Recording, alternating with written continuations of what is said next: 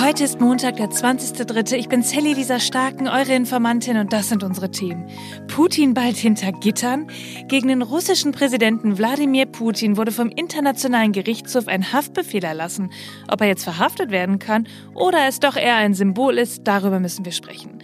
Dann protestieren in Frankreich Hunderttausende Menschen gegen die Rentenreform.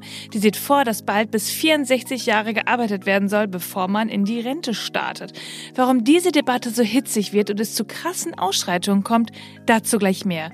Und sagt mal, habt ihr schon vom Willow-Projekt gehört? Ölbohrungen in Alaska während einer Klimakrise? Und das, obwohl Biden eigentlich gesagt hat, mit ihm wird es solche Klimakiller nicht mehr geben. Das ist heute Thema. Los geht's, wie immer, mit spannenden Gästinnen. Die Informantin. News erklärt von Sally Lisa Stark.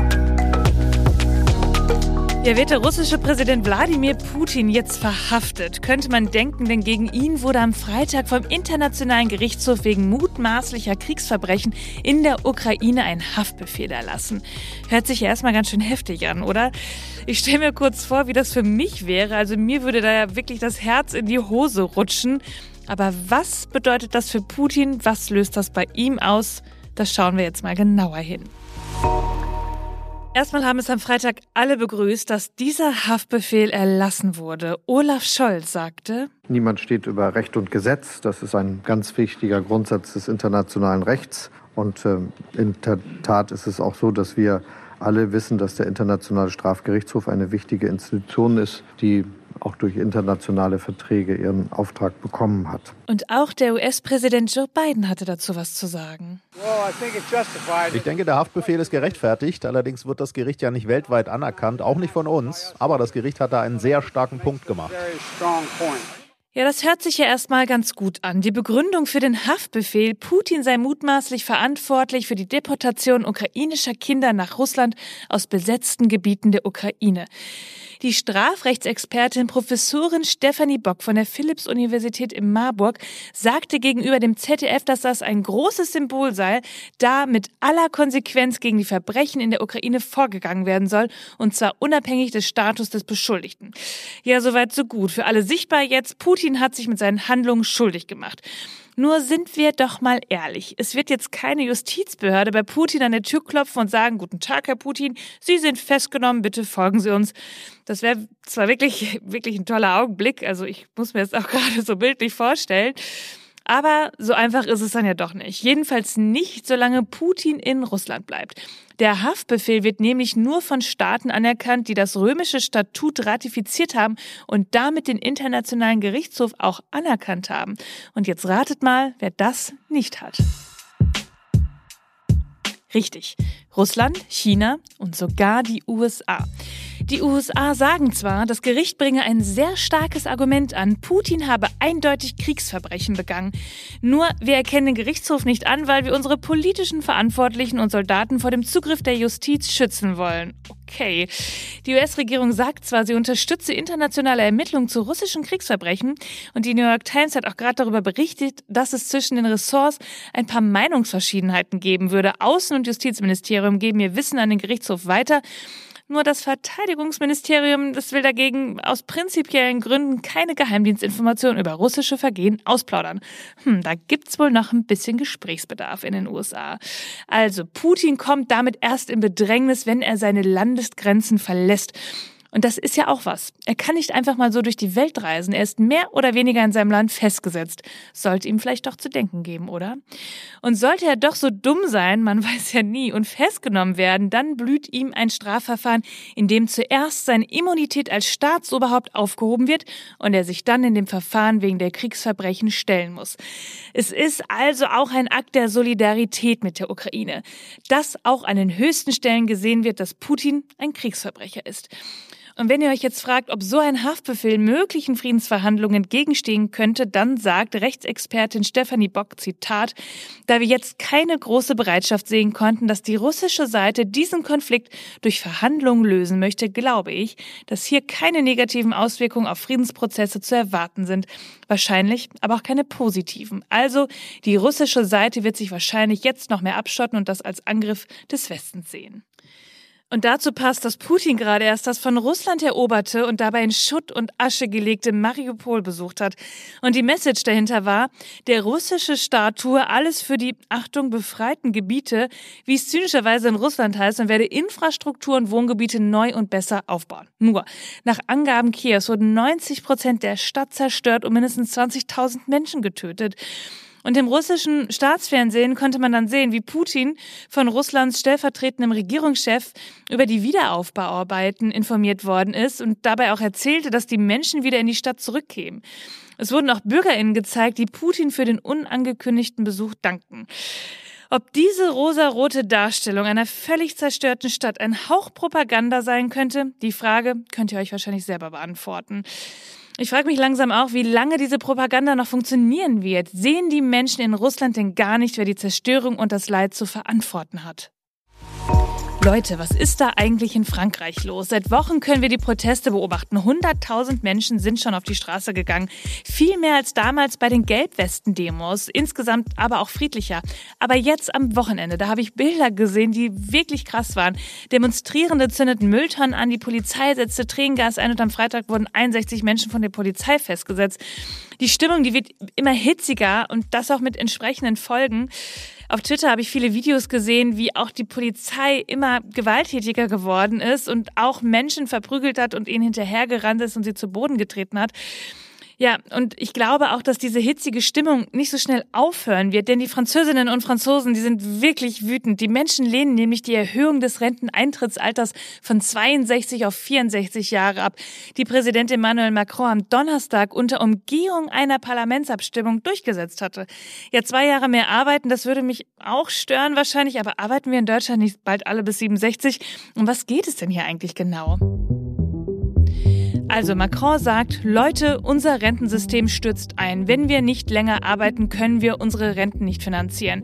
Die Französinnen und Franzosen sagen, auf keinen Fall so eine Rentenreform einfach so durchzuboxen, ohne dass da mal Gewerkschaften beteiligt werden. Ihr spinnt wohl. Und so streiken sie weiter. Die Müllabfuhr steht still, Frankreich stinkt und auch Ölraffinerien werden bestreikt und der ÖPNV, ja, der fährt auch nicht so regelmäßig. Ja, Macron hat auch einfach gedacht, diese Reform, die machen wir mal am Parlament vorbei. Er hatte nämlich ein bisschen Angst, dass das Parlament seinem Vorhaben nicht so ganz folgen würde und deshalb kurzerhand eine Abstimmung umgangen und das höhere Renteneintrittsalter so durchgesetzt und sich dabei auf einen Artikel der Verfassung berufen, der dies erlaubt. Aber noch ist diese Rentenreform nicht so ganz sicher, denn die Opposition hat Misstrauensanträge gegen die Regierung gestellt. Und darüber soll jetzt am Anfang kommender Woche abgestimmt werden. Falls eine absolute Mehrheit der Abgeordneten dafür stimmt, ist die Rentenreform abgelehnt und die Regierung außer Macron, die muss zurücktreten. Eine Mehrheit für die Misstrauensanträge gilt allerdings hm, als unwahrscheinlich, da die konservativen Republikaner voraussichtlich die Regierung unterstützen werden. Was für ein Krimi, Leute. Ja, und ihr fragt euch vielleicht auch die ganze Zeit, ich habe mich das auf jeden Fall gefragt, warum bei uns eigentlich keiner auf die Straße geht. Unser gesetzliches Renteneintrittsalter liegt höher, etwa bei 65,7 Jahre. Aber die Französinnen und Franzosen, die kontinuierlich einzahlen konnten, also keine Erwerbslücken hatten, haben dies mit rund 27,5 Prozent des Durchschnittslohns gemacht, wohingegen die Deutschen nur 18,5 Prozent einzahlen. Das System ist für sie aus individueller Perspektive wirklich klasse. Für RentnerInnen in Frankreich stellt sich die Frage nach Altersarmut viel weniger. Die Durchschnittsrente ist höher als das Durchschnittseinkommen. Und es gibt 42 verschiedene Sondersysteme mit unterschiedlichen Privilegien. Manchmal zählt zur Berechnung der Rente nur das Durchschnittsgehalt der letzten Jahre. Alles davor wird nicht berücksichtigt. Und hier scheint die Angst jetzt groß zu sein, dass diese Regeln verändert werden und damit Privilegien abhanden kommen. Ob das derzeitige System wirklich für alle gleichgerecht ist, weil der Staat die defizitären Systeme auch noch bezuschussen muss, ja, darüber gibt es halt auch verschiedene Ansichten und deswegen eben auch Streik und Proteste. Sagt mal, habt ihr von dem Willow-Projekt gehört? Mir wird seit Tagen wirklich nichts anderes mehr in den sozialen Medien angezeigt, aber ich habe das Gefühl, in den Nachrichten wird da gar nicht so viel drüber geredet. Um was geht's denn da eigentlich? Der Ölkonzern ConocoPhillips darf im Norden Alaskas anscheinend neue Ölfelder erschließen. Und UmweltschützerInnen werfen der beiden Regierungen jetzt vor, sie hätten Wortbruch begangen, denn der US-Präsident hatte versprochen, keine neuen Bohrungen mehr zuzulassen. Und wen kann man dazu besser um eine Expertise fragen als meine gute Freundin und Klimaexpertin Luisa Schneider? Ihr kennt sie vielleicht aus den sozialen Medien. Sie ist überall auf der Welt unterwegs und klärt über die Klimakrise auf. Gerade war sie in Indien und hat super viel darüber berichtet, wie eine nachhaltige Modebranche aussieht. Ich habe sie gefragt, Luisa, was ist da eigentlich los in Amerika und was bedeutet das Willer-Projekt für die Zukunft? Hey Sally, ich habe einige Freunde in Amerika, die sich wahnsinnig betrogen fühlen und nicht nur auf Social Media gerade richtig, richtig laut werden. Also worum geht's? US-Präsident Joe Biden hat ein großes, nein eigentlich gigantisches Ölförderprojekt im US-Bundesstaat Alaska genehmigt. Obwohl er eigentlich gesagt hatte, keine neuen Ölbohrungen, auf öffentlichem Land zumindest, mehr zu erlauben. Das Ganze nennt sich das Willow-Projekt. Und jetzt stell dir einfach mal diese Zahlen vor. Es sollen 219 Bohrungen stattfinden und damit 95 Millionen Liter Öl ausgebeutet werden. Der zuständige Energiekonzern ConocoPhillips würde damit 287 Millionen Tonnen CO2 freisetzen. Und ja, dass das natürlich nicht gut ist oder eigentlich gar recht kacke, das wissen wir ja eigentlich. Aber zu den Treibhausgasen, die in unsere aller Atmosphäre geballert werden, kommen neue Straßen, Flugplätze, Pipelines hinzu. Die Klimakrise wird also befeuert, aber ganz konkret werden wieder mal Menschenleben bedroht. Denn das Gebiet, wo die Bohrungen stattfinden sollen, gehört rechtmäßig den indigenen Völkern Nordamerikas, die jetzt teilweise gewaltvoll vertrieben werden und ihr Land einfach mal wieder geraubt wird. Die Menschen fühlen sich, meiner Meinung nach ja irgendwo zurecht, wahnsinnig betrogen. Es wurden Versprechungen gemacht, die einfach mal wieder nicht eingehalten werden und Joe Biden, wie auch das amerikanische Gericht, kann sich jetzt auf jeden Fall auf ein Batzen Klagen vorbereiten, gerade von den indigenen Menschen. Ja, danke für deine Einschätzung. Wir werden da auf jeden Fall wieder drüber reden müssen. Ihr Lieben, das war schon wieder für heute. Genießt den Tag, denn wisst ihr was? Heute ist ja Frühlingsanfang. Ich glaube, am meisten freue ich mich auf die Sonne und dass die Abende länger werden, es ein bisschen wärmer ist, man nicht mehr in der Winterjacke läuft, sondern so ein bisschen dünnere Jacken anziehen kann. Aufs Rennrad fahren. Ich freue mich auf etwas wärmere Temperaturen, viel Grün in der Stadt und dass man auch beginnen kann, auf seinem eigenen Balkon zu sitzen. Auf lange Abendspaziergänge und die Sonne. Ja, dass halt wieder farbig wird. Ne? Wird halt wärmer.